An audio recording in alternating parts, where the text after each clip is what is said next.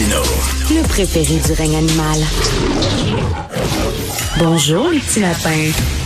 Alors, euh, Pierre Ni Saint-Amand, ce chauffeur d'autobus qui a délibérément foncé dans une garderie à Laval, rappelez-vous, en février 2023, était de retour devant le tribunal mardi. D'ailleurs, notre collègue ici, Florence Lamoureux, était présente au palais de justice. Elle m'a dit que ça s'est réglé en sept minutes parce qu'on a dit ça va être encore remis, les audiences vont être remises encore. Et là, c'est tout le temps, c'est toujours reporté, reporté, reporté. Imaginez, là, vous êtes parent d'un enfant qui est mort dans cette tragédie-là et euh, là, vous attendez une condamnation et ça vient pas parce que c'est toujours reporté. Et là, c'est comme ça prolongeait votre deuil.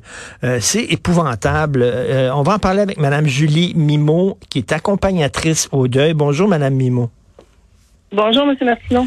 C'est un double deuil parce que, bon, déjà, tu as perdu ton enfant, mais en même temps, il faut que tu fasses le deuil d'une condamnation quasiment. Là, parce que là, on, a vu le Pierre Ni Saint-Amand, dans son cas à lui, là, qui est à l'Institut Pinel actuellement, peut-être qu'il va être mm. déclaré euh, non responsable euh, pour cause de maladie mentale. Donc, euh, c'est un autre deuil à porter pour ces, ces parents-là.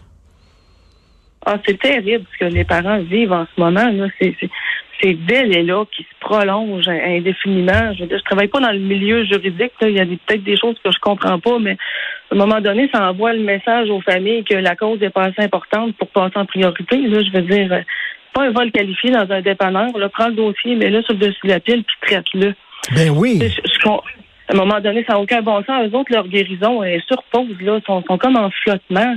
Tu sais, je connais pas les, ces parents-là personnellement. Je veux dire, si on parle de façon générale, euh, c'est dur d'avancer, c'est dur de guérir quand tu attends des réponses. Puis, ça envoie le message qu'on manque un peu de considération envers votre souffrance. si on ben, pas Julie, quand vous dites c'est pas un vol de dépanneur, vous avez tellement raison.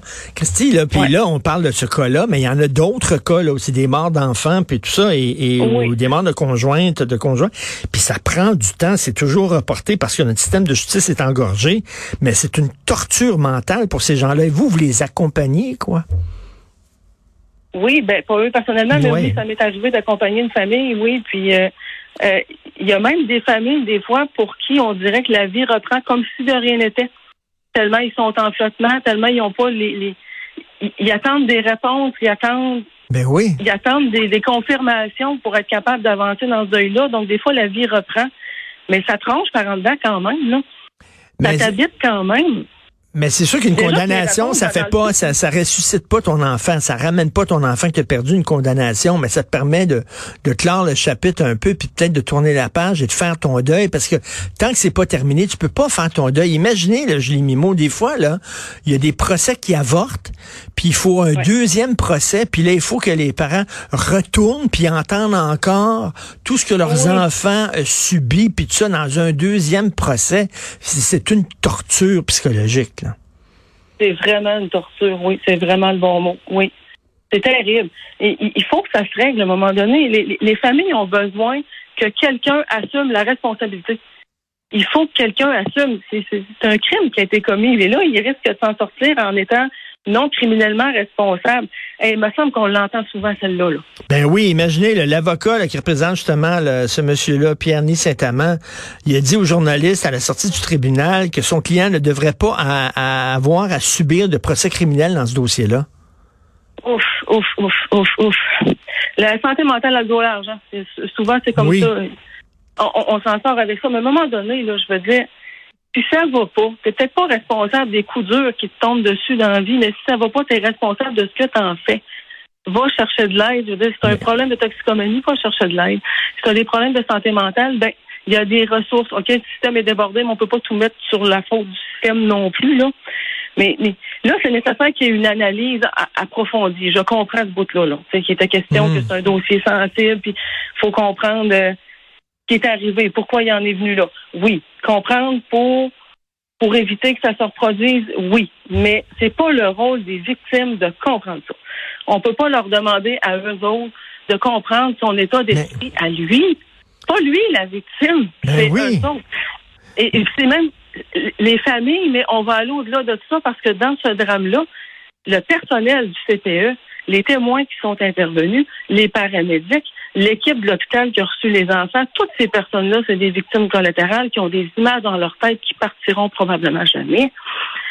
Et, là, finalement, ce que je... avoir des réponses. Eux autres aussi envie que quelqu'un paye pour ça. Ça peut pas rester impuni dans, dans le néant, là. Ça n'a aucun bon sens. Tout à fait. C'est cruel, hein? Ce qu'on leur fait subir, là, ce que vous dites, c'est que, tu sais, mettons, ton enfant disparaît, puis t'as pas de nouvelles de ton enfant pendant des années.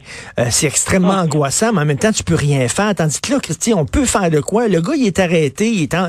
De... Faites un procès au plus sacrant pour que c'est, ne serait-ce que par compassion pour ces parents-là, pour qu'ils puissent penser à autre chose.